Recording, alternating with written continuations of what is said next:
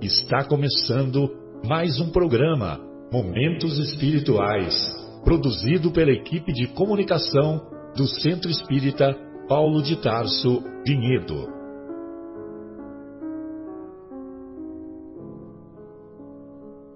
Se guardas contigo o estigma do sofrimento, indagando pela solução dos velhos problemas do ser e da dor, se percebes a nuvem que prenuncia a tormenta e o vórtice traiçoeiro das ondas em que navegas, vem conosco.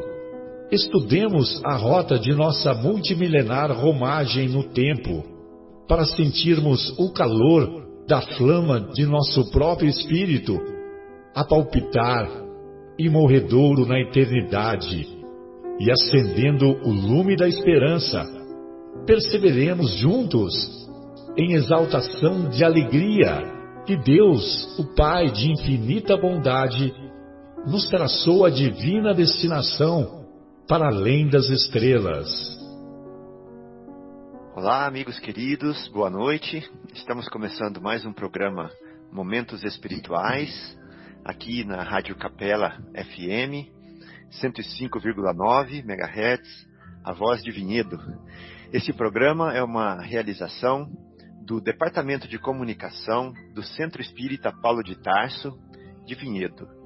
Hoje nós vamos estudar o capítulo 23 do Evangelho segundo o Espiritismo, cujo título é Estranha Moral. Nós vamos nos ater especificamente aos itens 9 a 18, é, onde o tema é Não vim trazer a paz, mas a espada ou a divisão. Mas antes de começar, nós, nós gostaríamos de convidar todos os corações para é, buscarmos a inspiração dos amigos é, superiores que coordenam, que tutelam é, as nossas vidas, para beber com eles da água fria, da água pura, da água que é, sacia a sede do espírito e não aquela água que sacia simplesmente a sede do corpo, a sede dos desejos, a sede das paixões. E agora, é, de frente para essa água é, límpida, para essa água viva, nós é, ousamos levantar a nossa fronte e dizer assim a Jesus: Jesus, nosso mestre, Jesus, nosso guia, amado escultor dos nossos corações, amado semeador e cultivador das nossas aspirações, da nossa vontade ao longo desses milênios. Nós pedimos que o Senhor é, nos oriente na rota, nos cerque mesmo o caminho, não nos deixando como aqueles é, cavalos é, querer quebrar a cerca, querer ir para, o, para os outros lados do pasto e sair do caminho. Nos ajude a, a passar pelos caminhos estreitos e pelos caminhos é, pedregosos que são necessários para que nós alcancemos é, os lugares mais ermos, os lugares mais felizes, os lugares com menos é, com menos erro, com menos, menos violência, com menos ambição, e que nós possamos aqui, enquanto estamos nos, nas trilhas é, apertadas e pedregosas, limpar é, esse caminho, é, alargá-lo é, e clareá-lo é, junto com os bons espíritos. Que seja feita, Senhor Jesus, a tua vontade como tem sido desde o começo. Que assim seja.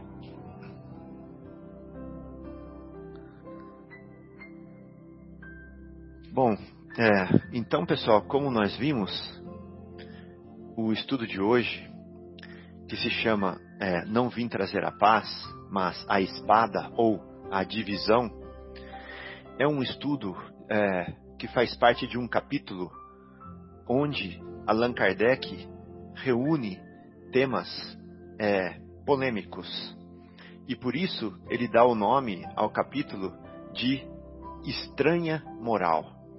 Porque é difícil entender é, o que Jesus quis dizer quando ele falou para que odiássemos pais e mães, né? Para que nós abandonássemos pais, mães e filhos, para que nós deixássemos aos mortos o cuidado de enterrar seus mortos.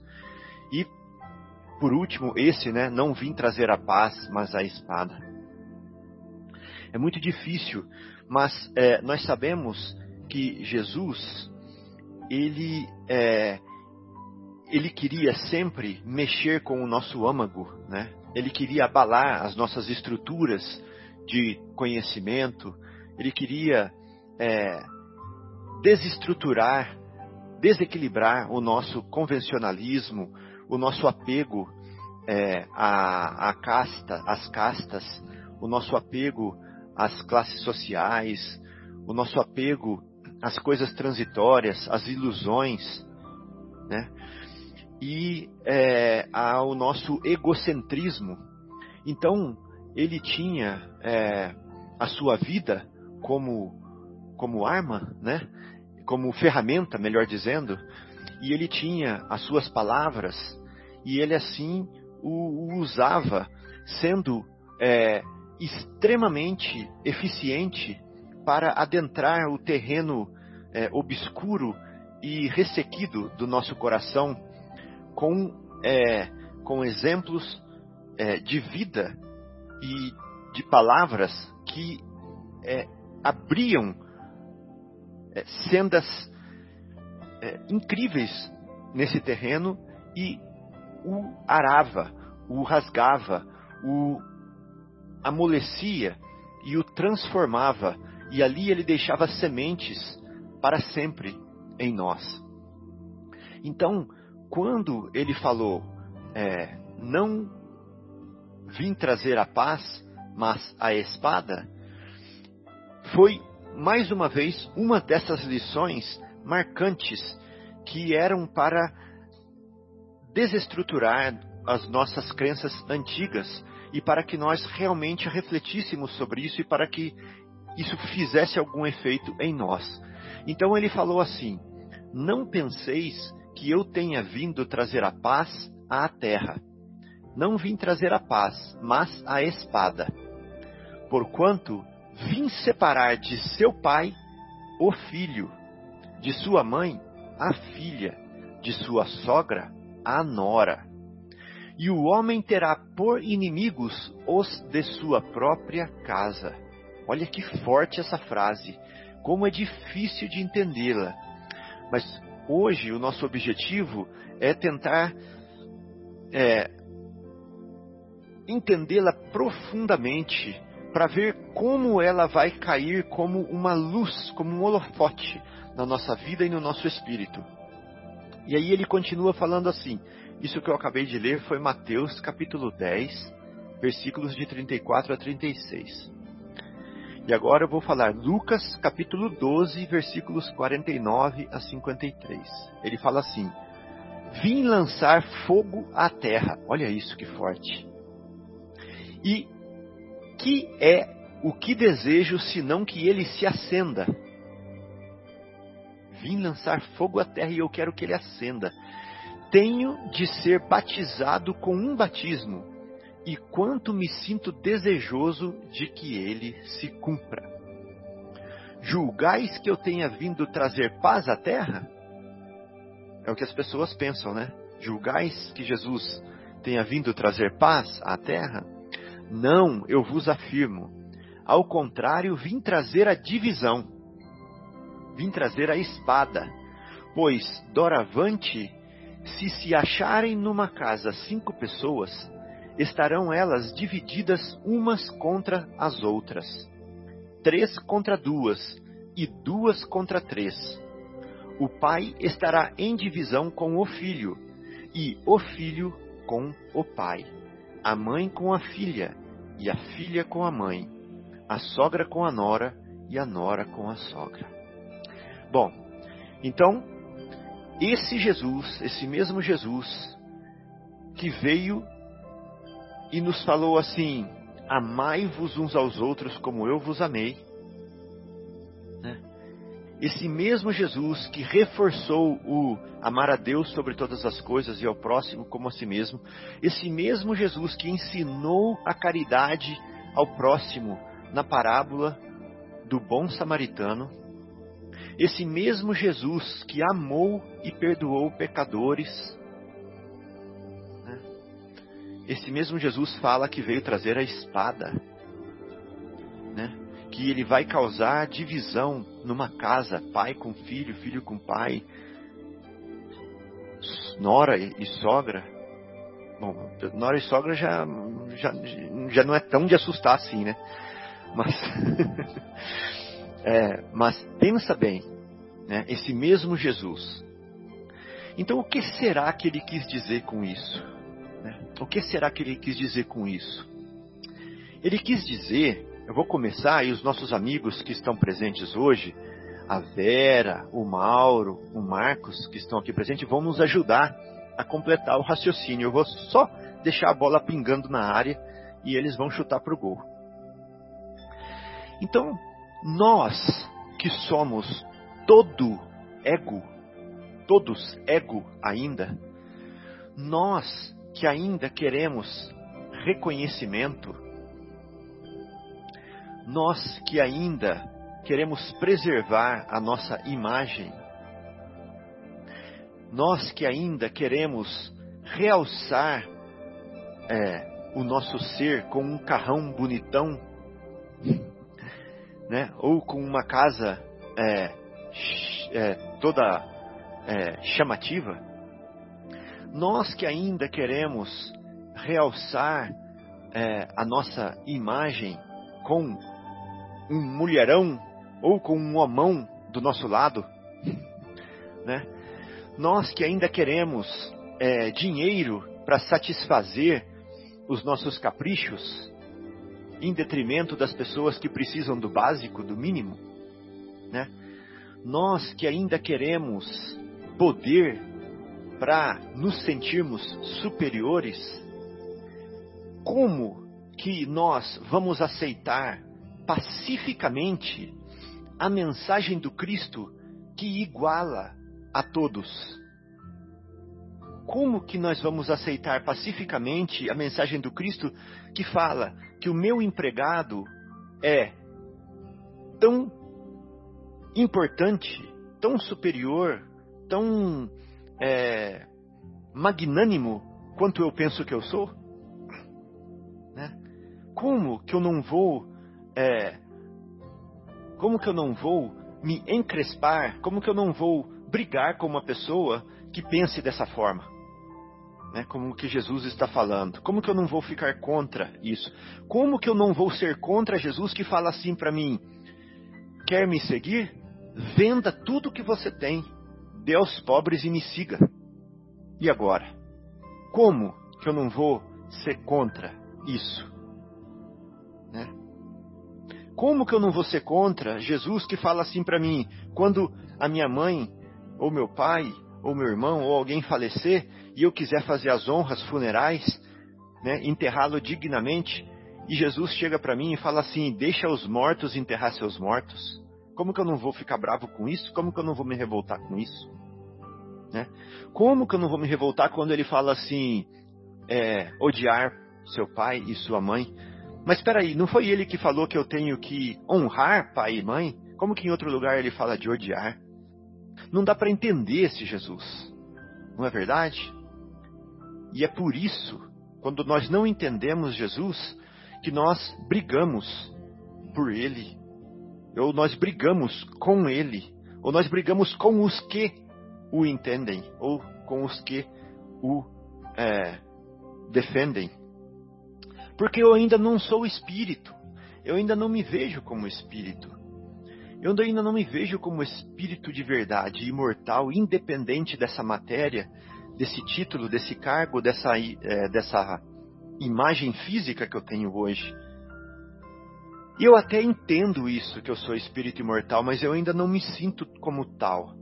Eu ainda não vejo daquele ponto de vista e muito menos atuo com aquele ponto de vista, porque eu ainda não sou capaz de dividir o que eu tenho. Né? Então, eu entendo Jesus teoricamente, mas eu não sou Jesus ainda. Eu uso o rótulo de Jesus para as minhas convenções, mas eu ainda não, Jesus ainda não habita em mim. Né? Então, esse é o nosso problema. Esse é o nosso problema. Eu ainda não adequo a minha vida para que ele se manifeste através de mim na minha vida. Então, por isso que eu estou sempre em conflito. Por isso que eu estou sempre com a espada na mão. Por isso que quando alguém fala da minha doutrina, eu a defendo com a espada. Eu defendo com a espada da língua. Ou eu defendo com a espada do olhar. Né? Eu defendo com a espada do coração palpitante. Né? Ou da, da, da, da pressão que sobe. Não é verdade? Então, ou eu, ou eu me defendo com, tu, com todas essas armas também. E é isso que ele quis dizer. Então ele estava falando para nós assim: Meus filhos queridos, enquanto vocês não forem espíritos, enquanto vocês não forem uma consciência liberta da imagem, do ego, do corpo, das formas, do status, vocês empunharão essas espadas. Vocês defenderão aquilo que é passageiro, aquilo que é fugaz, aquilo que é efêmero. É isso que ele está falando. E vocês vão brigar por isso. Vocês vão brigar em meu nome. Vocês vão brigar em guerras santas. Por tudo isso. Porque vocês ainda não entenderam que a vida é do espírito que o resto é experiência passageira para o soerguimento e para a glória do Espírito. Então é isso, gente. Era só uma, uma pequena introduçãozinha. E se sobrar tempo no final, eu leio uma mensagenzinha do livro Vivendo o Evangelho. Tá bom? É, então, é, agora eu gostaria de pedir para o nosso querido Mauro para ver. Mauro, é, o que você tem para compartilhar conosco a respeito desse tema? Boa tarde, meus queridos. É mais uma vez uma alegria e um prazer a gente poder estar reunido com vocês para estudar um pouquinho mais sobre o, as sagradas palavras de Jesus através do seu Evangelho. Então, a, o título de hoje, né, Estranha Moral, talvez seja uma das partes mais incompreendidas do Evangelho de Jesus, ou uma das frases mais difíceis do nosso entendimento. Se a gente começar a, a, pela, primeira, pela primeira frase ali de, de, de Mateus, quando fala que você não pode me seguir se você é, não odiar pai e mãe, aí tem, eu, eu estudei um pouquinho sobre essa, essa frase e, e na realidade, essa frase, é, a palavra odiar, vem do grego non odite. E no grego, a palavra non odite significa querer mais. Então, quando Jesus fala em odiar pai e mãe, ele está querendo que ele só podia ser seguido por pessoas que o quisesse tão bem quanto o pai e a mãe, ou seja, que ele não poderia ser amado menos do que as pessoas amam seus pais. Então aí ficou claro uma, um problema de tradução da linguagem da época para épocas atuais. E, e, sempre que a gente estuda os textos de Jesus, particularmente as suas palavras, as suas parábolas, a gente sempre tem que levar em conta, portanto, as traduções, e os idiomas em que foram escritos e as inúmeras traduções que foram com o tempo perdendo seu real significado. Tanto que Kardec, algumas vezes, quando ele escreve o seu Evangelho, ele, ele, pega, ele pede a colaboração de um professor de hebraico e grego, porque realmente eh, algumas coisas foram perdidas durante o espaço pela palavra. Só que quando Jesus fala, Kardec diz isso, que quando Jesus fala, eu não vim trazer a espada, não vim trazer a paz, mas a espada, Kardec diz que é, é exatamente isso que Jesus falou. Aí não tem é, um problema de tradução. Jesus realmente falou isso. Então, por que será que o Kardec dá o título de estranha moral nesse capítulo do Evangelho? Se a gente refletir um pouco sobre a palavra estranho, estranho significa tudo que é diferente, tudo que traz uma ideia nova. É, quando algo parece estranho para a gente, quando algo, aliás, quando algo é novo para a gente, nós dizemos assim: nossa, que estranho, não é verdade? Então, se você dizer que vai perdoar alguém que te fez um mal, na maioria das vezes as pessoas diriam: Como assim? Você vai perdoar essa pessoa que te fez tanto mal? Isso aí está meio estranho. Ou seja, tudo aquilo que causa estremecimento, porque ainda não está aceito no nosso coração, a gente passa a dizer que, que é uma coisa estranha. Ou seja, tudo aquilo que, que ainda realmente não foi entendido pela gente, que não foi aceito no nosso coração, tudo aquilo que é diferente dos nossos conceitos e das nossas vivências, são coisas estranhas. Então, quando Kardec fala assim, não vim trazer a paz mais a espada, e ele diz que Jesus usou realmente essas palavras, e que, portanto, não tem uma interpretação equivocada sobre as palavras que Jesus disse.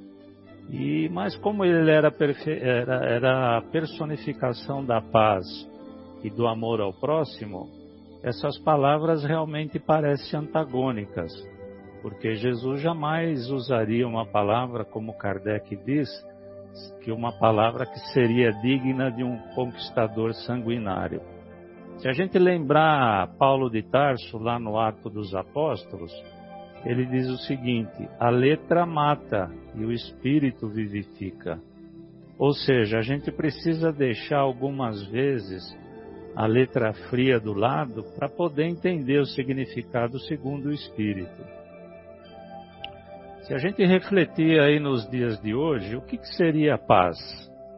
Normalmente a gente pensa na paz como sendo alguma coisa que vai nos trazer sossego, tranquilidade, zero aborrecimento.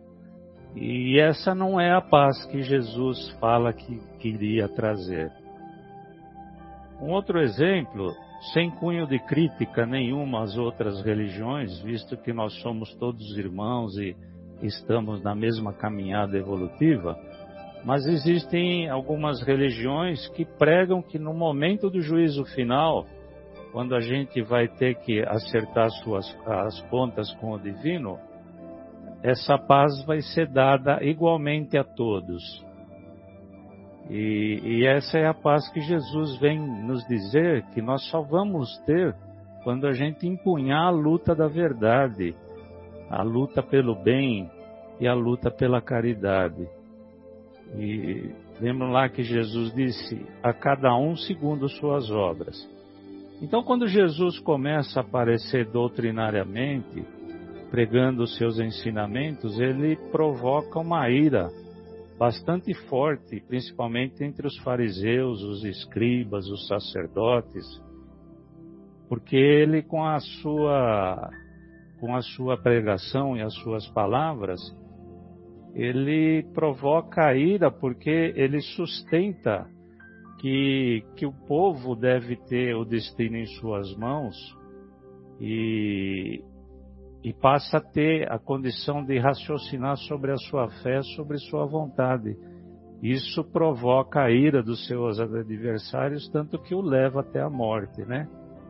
Então, quando Jesus fala de trazer a espada, no meu entendimento, ele se refere à cólera e os conflitos que a sua doutrina vai trazer e que ela iria enfrentar para se estabelecer. Porque o mal provém sempre dos homens e não dele.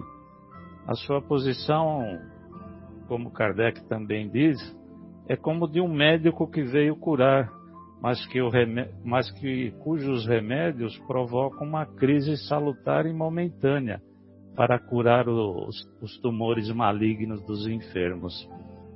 Então ele, eh, Kardec até usa uma, uma frase perfeita para definir. Ele diz assim: Não penseis que minha doutrina se estabelecerá pacificamente. Ela trará lutas sangrentas, para os quais o meu nome servirá de pretexto. Então Jesus, quando vem, ele sabe que é o momento de oferecer a espada da luta que o cristianismo representou, no sentido de abrir os portões do esclarecimento espiritual e do entendimento das verdades divinas. Ele sabia, evidentemente, que é, essas verdades que ele propagava seriam combatidos com perseguições, torturas, mortes terríveis, como a dos, dos mártires na arena, nas fogueiras das, da Inquisição, é, os abusos das cruzadas. Quando a gente procura estudar um pouquinho as cruzadas, que levavam à morte em todos os impérios europeus, com o objetivo de, de manter a palavra de Jesus, principalmente combater o islamismo crescente, e, e até hoje isso ainda é, provoca lutas religiosas, lutas fratricidas, como a gente tem visto, tem visto em casos de terrorismos de países islâmicos cuja a semente do mal está na, naquela luta das cruzadas. Então Jesus, como o espírito mais puro que já esteve aqui na terra, sabia de tudo isso, de tudo isso que nós iríamos enfrentar.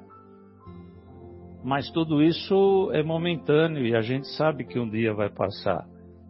É, eu tive refletindo o seguinte: puxa vida, mas faz dois mil anos que ele disse isso e a gente continua é, patinando na maldade, o mundo continua envolto na maldade, né? Tanto tempo se passou, dois mil anos. É verdade que é muito tempo, mas para a divindade a gente pode, a gente tem que pensar que dois mil anos não é nada, né? A Terra foi criada há quatro bilhões de anos, então dois mil anos é apenas uma uma infância da nossa existência. É, eu, eu, peguei uma, um texto bastante interessante que dá bem a ideia sobre isso. É, é um texto de Humberto de Campos, no livro A Boa Nova, em que Humberto de Campos relata um diálogo entre Jesus e Zebedeu, que é pai de Tiago e de João quando ele foi falar com Jesus, logo depois de Salomé também ter ido falar, falar com Jesus. Vamos nos lembrar daquele texto, que é um dos textos mais conhecidos do Evangelho, quando Salomé vai até Jesus e pede para ele que quando ele estabelecesse seu reino, ele colocasse um filho seu à direita e um filho seu à esquerda como se, como ela acreditava que talvez Jesus fosse algum príncipe ilustre e estava recrutando trabalhadores para o seu reino. Então Jesus fala para ela: é, antes de tudo, é preciso saber se eles quererão beber do meu cálice. Isso aí é uma, é uma parte bem, bem conhecida dos textos evangélicos, né?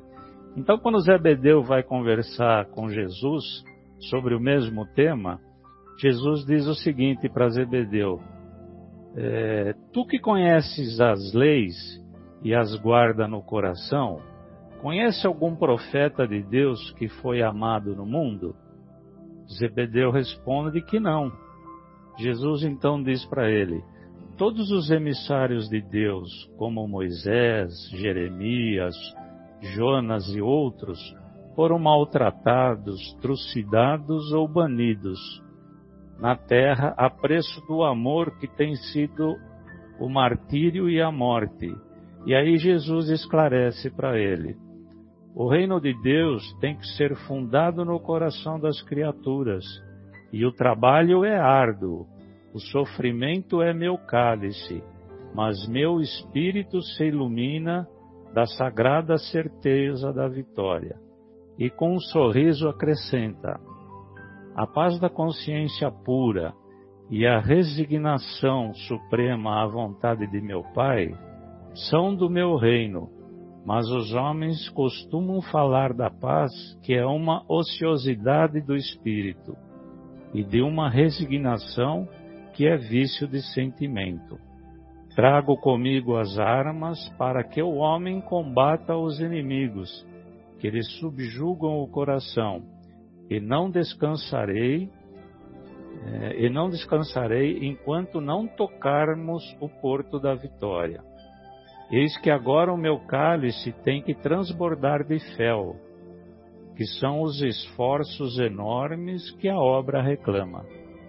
Então fica, fica bem claro para o nosso entendimento, após uma reflexão um pouco mais profunda sobre os textos bíblicos, que Jesus enfatiza que as lutas decorrentes da implantação, que as lutas são decorrentes da implantação da sua doutrina, que só fala de amor ao próximo, caridade, fraternidade e benevolência, e elas seriam derivadas da cólera que ela provocaria, por ir de encontro com os interesses dos poderes da época, e que isso geraria todos os conflitos que tivemos e temos conhecimento até hoje, pois o mal viria dos homens e não dele. É, tem uma outra parte de Lucas que ele fala, que o Fábio até leu no começo, e que Lucas fala do fogo que ele traz à terra. E então entendemos que esse fogo seria como o fogo que se põe no campo para destruir as ervas daninhas, e que após esse campo estar preparado para o entendimento, ele nos enviaria o Consolador, que é o Espírito da Verdade, que restabeleceria todas as coisas.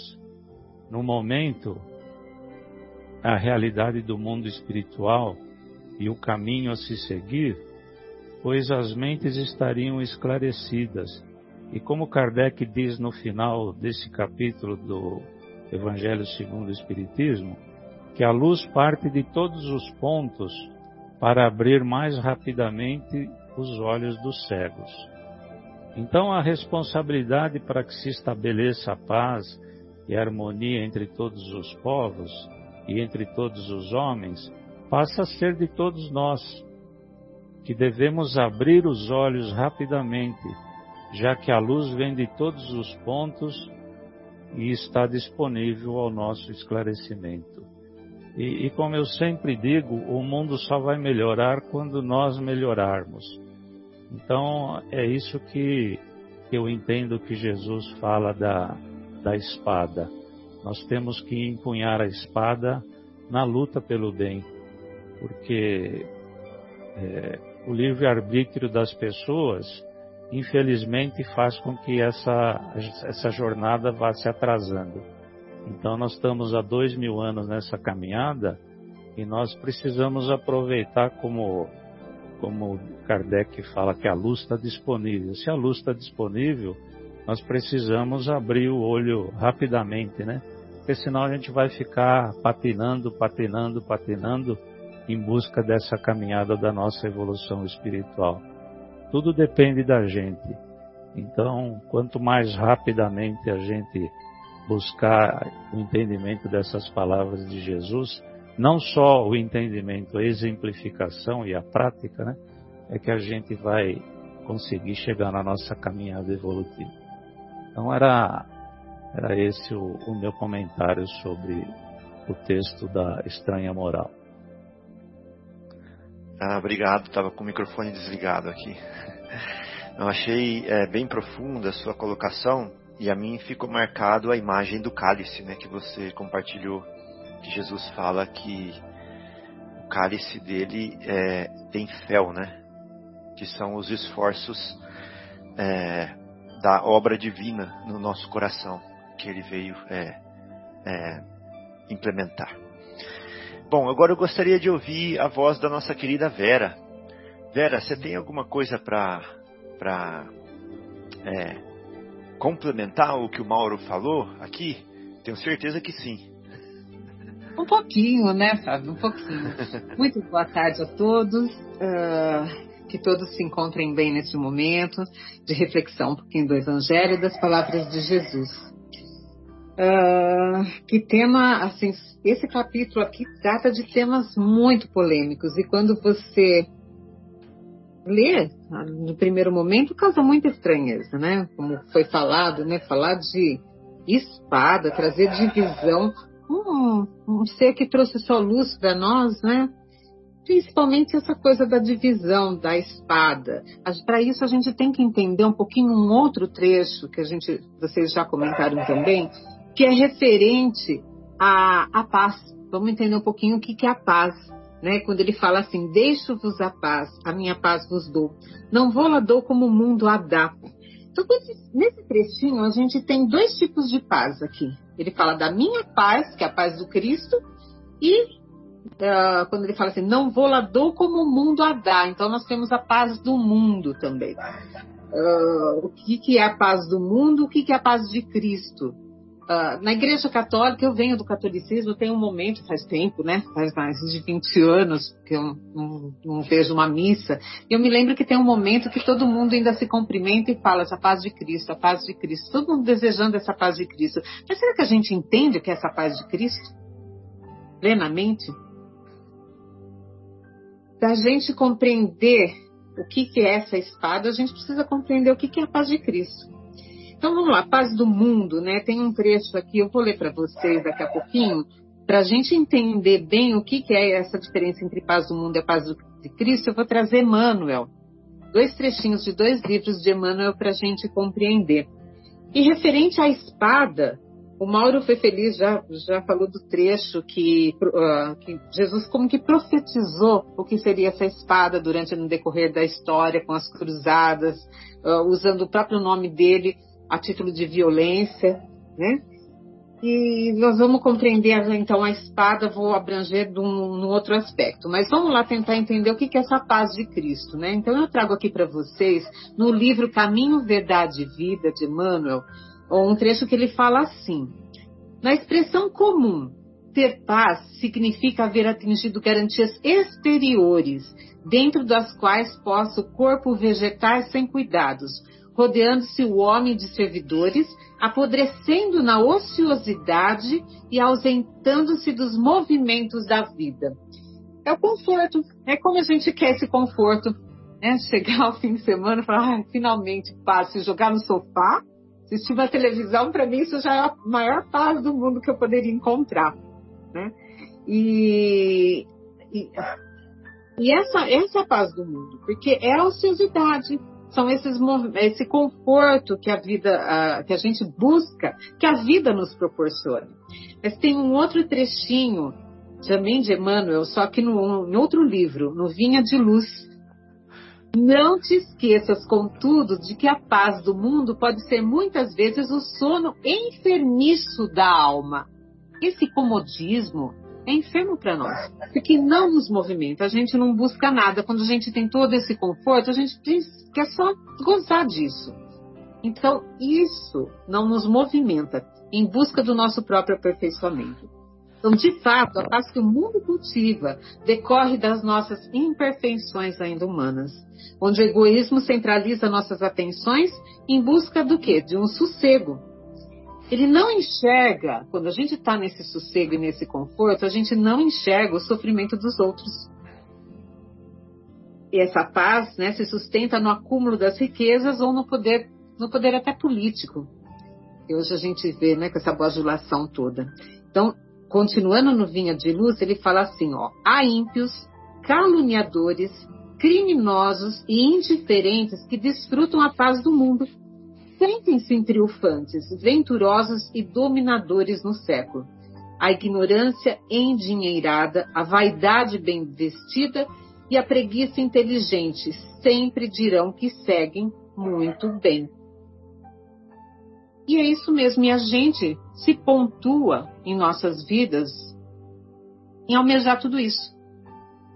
Porque a gente trabalha muito para almejar esse conforto, ter essa estrutura, é isso. Se a gente parar, a gente está buscando isso. Será que nós estamos no caminho certo?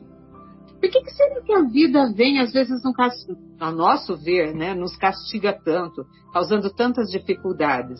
Será que não é para a gente tentar encontrar esse caminho mais correto que nós deveríamos seguir e não nos desviarmos para esse comodismo, esse conforto, que para nós hoje, aqui no planeta Terra, seria o ideal de vida?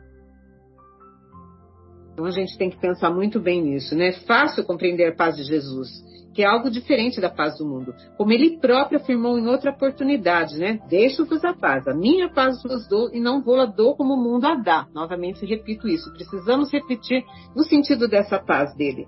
O mundo nos dá esse tipo de paz, mas Jesus não traz essa paz para nós. Talvez por isso de tantos percalços em nossas vidas, né?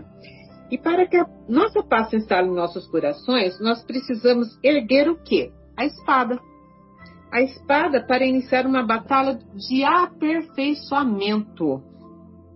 Então a espada ela vem como um instrumento da nossa evolução. Uh, a batalha é essa, a iluminação do nosso caminho, do caminho humano. Né? A, a Terra tem que evoluir, nós temos que evoluir de qualquer jeito. E não vai ser através do sossego, da calmaria, vai ser de uma guerra constante contra as nossas próprias imperfeições. Né? Essa espada vem nos trazer força e coragem para romper conceitos pré-estabelecidos durante o tempo. Nos dá coragem baseada nos preceitos de Jesus para que não mais aceitemos imposições, seja ela de quem for, seja ela de que seja essas, uh, essas imposições que tenham de nossa própria família. Por isso, que ele vem naquele trechinho falar que é o pai contra o filho, o filho contra o pai, a mãe contra a, a nora, né? Isso é fácil, como o Fábio já bem falou, isso já está normal. Mas assim, é nesse, nós não vamos aceitar. A, a, a partir do momento que a gente realmente compreender os ensinamentos de Jesus, aquilo que Deus espera de nós, nós não vamos mais aceitar certas coisas. Por isso que é a divisão. A gente não vai mais abaixar a cabeça. Nós vamos realmente ter uma posição frente a isso, porque aquilo nós temos certeza do que nós queremos para a nossa vida, do que nós queremos para a nossa eternidade. Então não é como antigamente ah, haviam ah, pessoas que no poder que impunham certas coisas e tem, tinham que ser aceitas pelos outros de menor poder. Hoje já não está caminhando mais pra, dessa forma. Hoje a gente tem outros meios, nós percebemos, a própria sociedade já se movimenta, não, não só em, na questão religiosa agora aqui, mas na questão realmente em termos de, sociais, né? Em termos da sociedade em si. Nós não aceitamos mais qualquer coisa. Que as pessoas falem, digam e criem situações e aceitemos isso. A gente já começa a procurar argumentos, meios de nos impor, de impor o nosso ponto de vista também. E assim na religião também, nessa situação aqui que a gente vê que Jesus nos causa tanta estranheza assim. Mas seria isso. Então, a figura paterna ou materna seria essa figura de autoridade, uma figura maior. E nós vamos se colocar frente a eles para impor essa, esse novo pensamento que estaria se formando, né? A, na nossa cabeça. Eu acho que a gente está um pouquinho longe ainda de ter a plena consciência, porque a gente ainda gosta. O Fábio elencou várias situações aí que a gente uh, gostaria. Eu, eu me encaixei em todas elas, viu, Fábio? De, de zona de conforto aí e tudo. Me encaixo em todas elas. Mas tem consciência já de que isso é errado. A gente Tava gostaria... lendo dentro de mim, Vera, quando eu falei aquelas coisas lá. eu acho que está dentro de todos nós, mas a gente já, já sabe pelo menos reconhecer que isso não é o correto. Então, buscar a mentirosa paz do conforto pensando somente em si próprio não é felicidade. Eu já comentei aqui no programa anterior que a gente ainda não sabe o que é uma felicidade plena devido à nossa fase evolutiva. Mas essa paz desse conforto material não é felicidade. Todos aqueles que pretendem seguir Jesus encontram a batalha pela conquista das virtudes. Nós precisamos conquistar o que é virtudes. mais uma vez eu reforço aqui: a espada é instrumento para nós construirmos essa verdadeira paz. Essa, essa espada ela vai romper com os nossos, com o nosso orgulho, com o nosso egoísmo, com todos os nossos vícios. E eu gostaria aqui de encerrar. Ah, e o Mauro foi muito feliz também quando falou sobre o fogo, né? Ó, vim lançar o fogo à terra. O que mais desejo senão que ele acenda ele realmente vem trazer esse fogo, esse ensinamento, essa luz para nós. E ele quer que isso acenda dentro de nós. Para que a gente reconheça e ilumine o caminho de todos, né? E eu gostaria de encerrar com um trechinho que eu peguei num site que chama Momento Espírita, onde fala sobre a paz do Cristo. É muito bonito. Uh, diz assim: A conquista da paz do Cristo, em essência, é fácil Basta seguir pequenas regras, não ter ambição em demasia e saber valorizar o que se tem. Amar e perdoar sem acumular mágoas que somente pesam na economia da alma, infelicitando-a. Cumprir fielmente os seus deveres, na certeza de a capaz de consciência se alcança com o dever retamente cumprido finalmente, entregar-se confiante aos desígnios de Deus. O bom Deus, que cuida das aves do céu e dos lírios do campo, vela incessantemente por todos nós. Achei esse pedacinho muito lindo e trouxe aqui para vocês.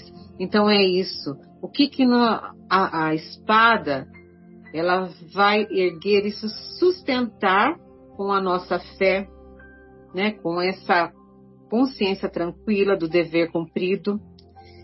E é isso a mensagem que eu tinha para vocês aqui sobre esse trecho. Eu acho assim que foi que é muito proveitoso, apesar de num primeiro momento eu fico pensando se durante o decorrer da história, os tempos atrás, se esse trecho de Jesus não trouxe uma interpretação tão estranha que talvez tenha justificado tantas matanças, tanta violência em nome dele. Mas graças a Deus a gente tem aí o Espiritismo, que veio trazer esse novo entendimento, veio uh, reviver o Evangelho numa época em que hoje nós temos capacidade de ler isso e tirar esses ensinamentos. Então, como o próprio Evangelho diz no trecho, no Evangelho segundo o Espiritismo, né? No item 17, um pouquinho mais para frente, ele fala assim: o Espiritismo vem realizar no tempo determinado as promessas do Cristo. Então, o tempo é agora, né? O tempo é este, onde nós estamos tendo compreensão do que realmente ele nos trouxe. Entretanto, não pode fazê-lo sem antes destruir os erros. Como Jesus, ele encontra o orgulho, o egoísmo, a ambição, a cobiça, o fanatismo cego, que cercados em suas últimas trincheiras, tentam barrar-lhe o caminho e erguem obstáculos, entraves e perseguições. Eis porque também ele precisa combater. Ou foi assim na época de Jesus, foi assim na época de Kardec e continua assim apesar dos dois mil anos vindos desses ensinamentos, né? Mas é isso, graças a Deus hoje nós temos a capacidade de bem compreender, já temos, somos seres mais conscientes da nossa verdadeira realidade, né? Que eu possa poder ter contribuído um pouquinho com vocês aí. Muita luz a todos. É, a mensagem que você deixou é bem forte, Vera. É, paz é diferente de sossego. né? Paz realmente só vem depois da missão cumprida, né? De vencida a guerra contra as nossas imperfeições. Muito bom, muito obrigado é, por essas palavras. Queria também escutar o nosso querido Marcos. Marcos, tem alguma coisa que você gostaria de falar para a gente com relação a esse tema? Jesus veio trazer a espada? É, né? E Bom, bom, primeiro aqui, boa tarde, boa noite, bom dia a todos que estão nos ouvindo nesse momento, né, que nos ouvirão aí durante esses tempos. Muito obrigado pela oportunidade novamente né, de estar aqui com vocês, falando um pouquinho dessa, dessa doutrina belíssima do Espiritismo e, das, e muito mais que isso, os ensinamentos de Jesus. Né? É, e é sobre os ensinamentos de Jesus que a gente tem que se pautar, né? que a gente tem que do que a gente tem que seguir, que é o ensinamento de doçura, de amor, de bondade, né, de, de caridade. E jamais, jamais Jesus até pregaria a, a discórdia, né? É, então, a gente parece realmente aquela coisa, poxa, moral estranha mesmo, né? Mas não, ele faz, na verdade, um alerta, né? um alerta para nós, que é, e até quase uma previsão do que iria acontecer nos tempos vindouros. Por quê? Né? É, uma nova ideia, uma nova doutrina, uma nova ideia que, que quebra um pouquinho daquele paradigma, né? É, ela não se implanta sem lutas. Né? A gente vê, nós estamos lendo o livro de Paulo e Estevão, a gente vê quantas lutas Paulo está tendo ou teve para mudar uma, para implantar uma ideia de cristianismo diante daquele grupo que era totalmente contrário. Né? Não, não que era contrário, era uma ideia que ia contra os interesses deles. Né? Então, a luta, quando se tem uma nova ideia, ela realmente acontece. E, e, e aqui, né, no, no, no, Evangelho segundo o Espiritismo, é, diz assim: quanto maior a resistência, maior são os interesses feridos. Olha só, né? Se o interesse é ferido, a resistência vai ser muito maior. Vai ser com sangue mesmo, né? vai ser com matança. Por quê? Você está ferindo meus interesses. E Paulo passou por isso, né, amigos?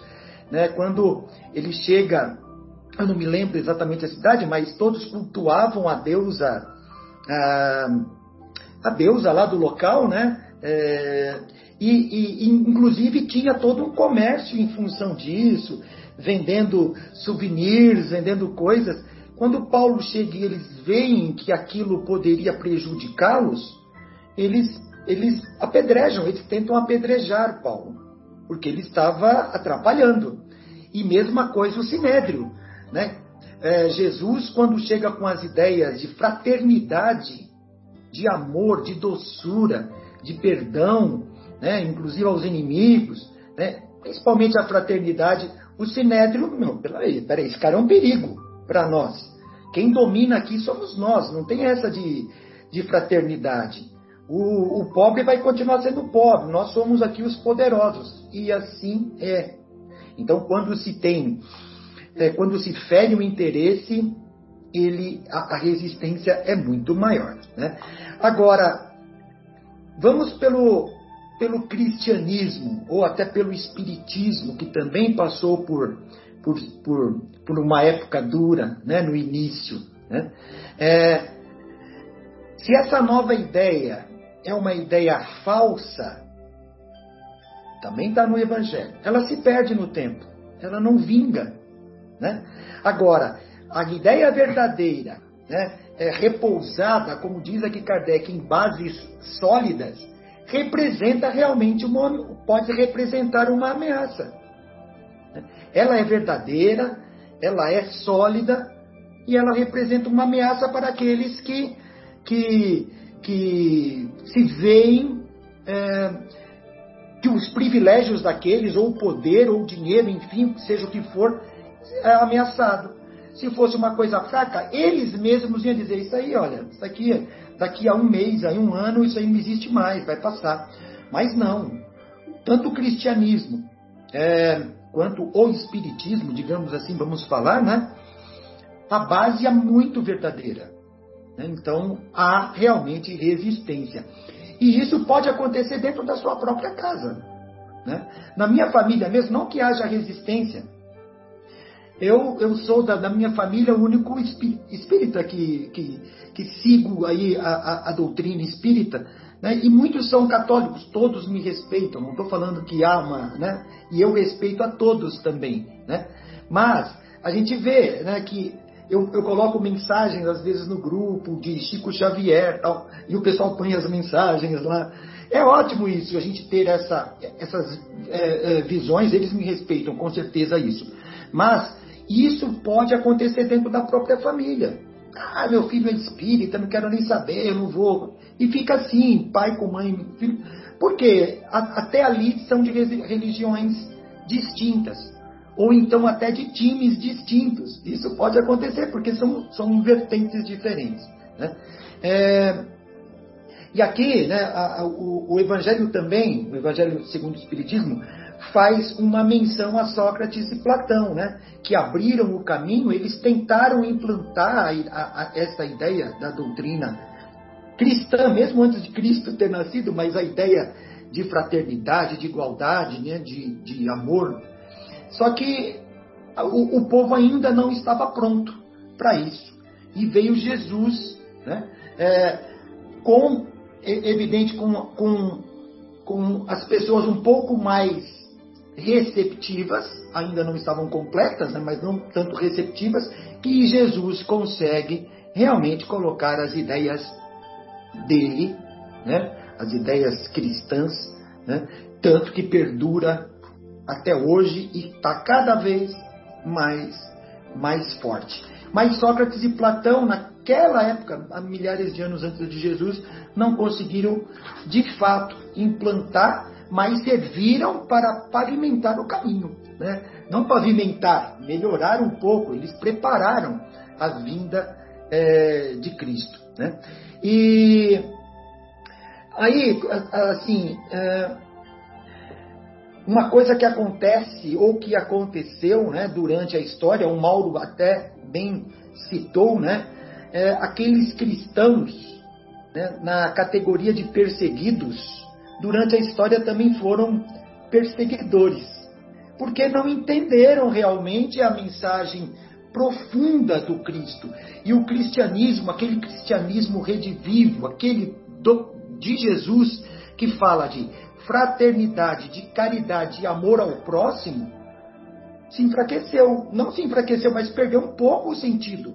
Porque teve aquela época negra da nossa história, onde é, botavam fogo nas pessoas que curavam. E Jesus curava, os apóstolos curavam. Paulo, nós estamos vendo no livro, cura as pessoas com gesto em posição de mão. Essas pessoas na Idade Média eram consideradas é, bruxas ou de sortilégios, eram condenados à morte. Né? É, então, aqueles que foram, eram os perseguidos, passam a ser perseguidores também, porque é, não entenderam por completo a palavra do Cristo.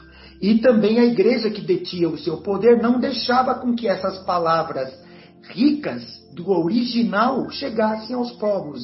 Eles detinham a informação e não, não abriam depois que isso veio surgindo. Né? É, a doutrina de Cristo condena, evidentemente, toda e qualquer violência. Né? Então, realmente, isso, pelas palavras de Cristo, não deve, para quem lê, né, jamais deve considerar, pô, mas Jesus pregou isso, ou disse que irmão iria brigar com irmão, mãe com mãe, em casa, aí a espada e tudo mais. Não, não. Ele nunca, ele, ele, ele nunca é, faz apologia à violência, pelo contrário, né, a doutrina de Cristo é de paz. Todos nós somos irmãos, né? todos são, somos irmãos. É, com relação ao fogo, também o Mauro citou, né, e a Vera também, né, muito bem é, observado, né, esse fogo é um fogo realmente reparador. Né? É, hoje nós temos até essa tecnologia dos, ah, ah, como se diz, ah, ah, bom, me fugiu a palavra agora, mas dos produtos químicos que melhoram o solo, né? me fugiu agora. É, hoje temos essa tecnologia. Fertilizantes, agrotóxicos. Os, isso, os fertilizantes. Obrigado, Fábio. É, hoje não temos essa tecnologia. O que faziam antes? Punham fogo no solo, porque o fogo ele, primeiro, ele acaba com as ervas daninhas, mas ele revitaliza o solo. Com o fogo, prepara o solo para novo, um novo plantio. Né? E nessa passagem de Jesus, nessa passagem, ele fala duas vezes terra. Né? Duas vezes. A primeira vez ele fala que ele traz o fogo à terra.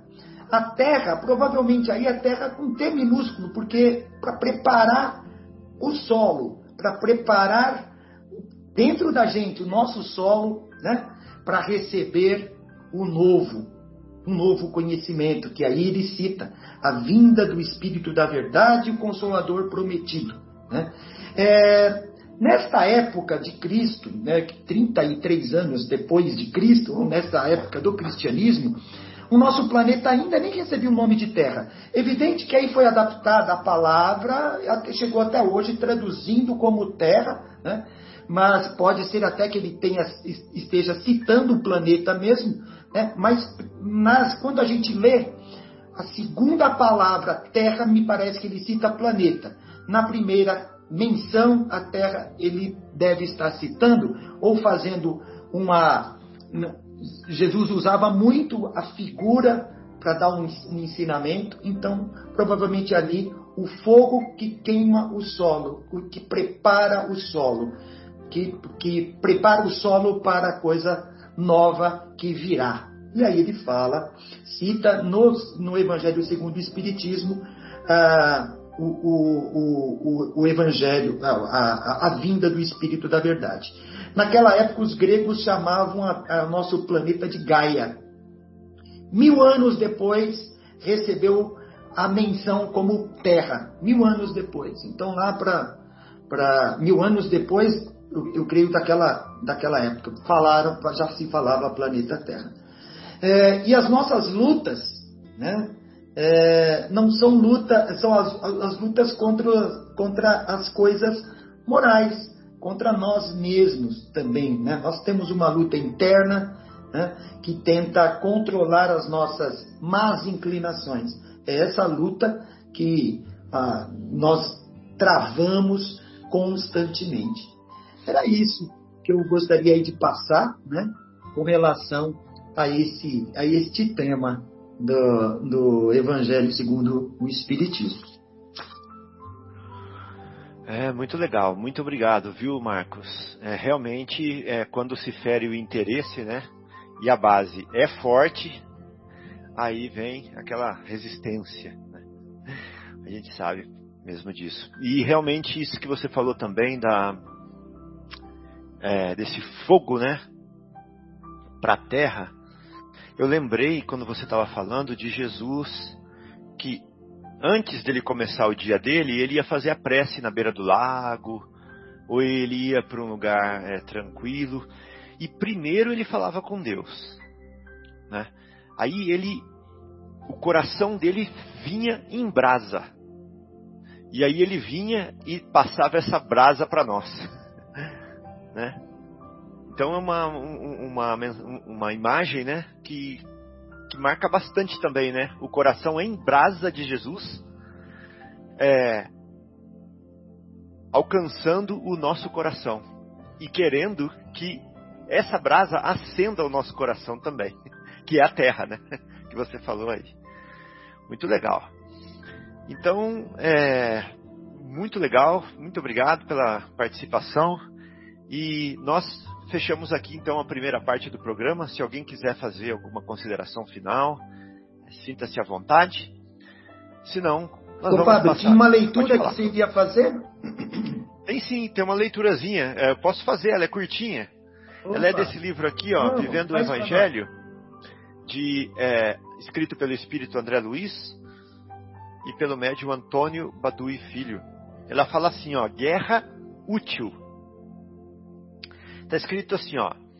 Batalhe contra os defeitos que lhe dificultam o esforço na renovação íntima. Olha a primeira frase. Quer batalhar? Batalhe contra os defeitos que te dificultem o esforço na renovação íntima. Por exemplo, aniquile a inveja. né? Porque é a solidariedade que serve Elimine a hipocrisia, porque a sinceridade é o que conta. Ataque o cinismo, porque a honradez é o que convém. Destrua a vaidade, porque a modéstia é o que vale. Lute contra o egoísmo, porque é a caridade que salva. Expulse a violência, porque é a calma que ajuda. Né? Destrua a intolerância, porque é a paciência que socorre. Combata o orgulho, porque é a humildade que importa. Aí ele termina falando assim, ó. Realmente, tudo isso é ato de guerra contra os inimigos da transformação moral, entrincheirados na intimidade da alma. Contudo, é guerra útil que conduz ao bem, e, por isso mesmo, com respeito a ela, não se fala em tratado de paz. Então essa é a guerra contra esses inimigos internos, né? E a gente pensa que é contra os outros. Como sempre, Jesus está falando do, da, das nossas imperfeições, porque Ele quer é, que o espírito imortal reluza como o diamante. Então é isso, gente. É, vamos então para nossa pausa, pausa musical agora e nós voltamos depois com o livro Paulo e Estevão.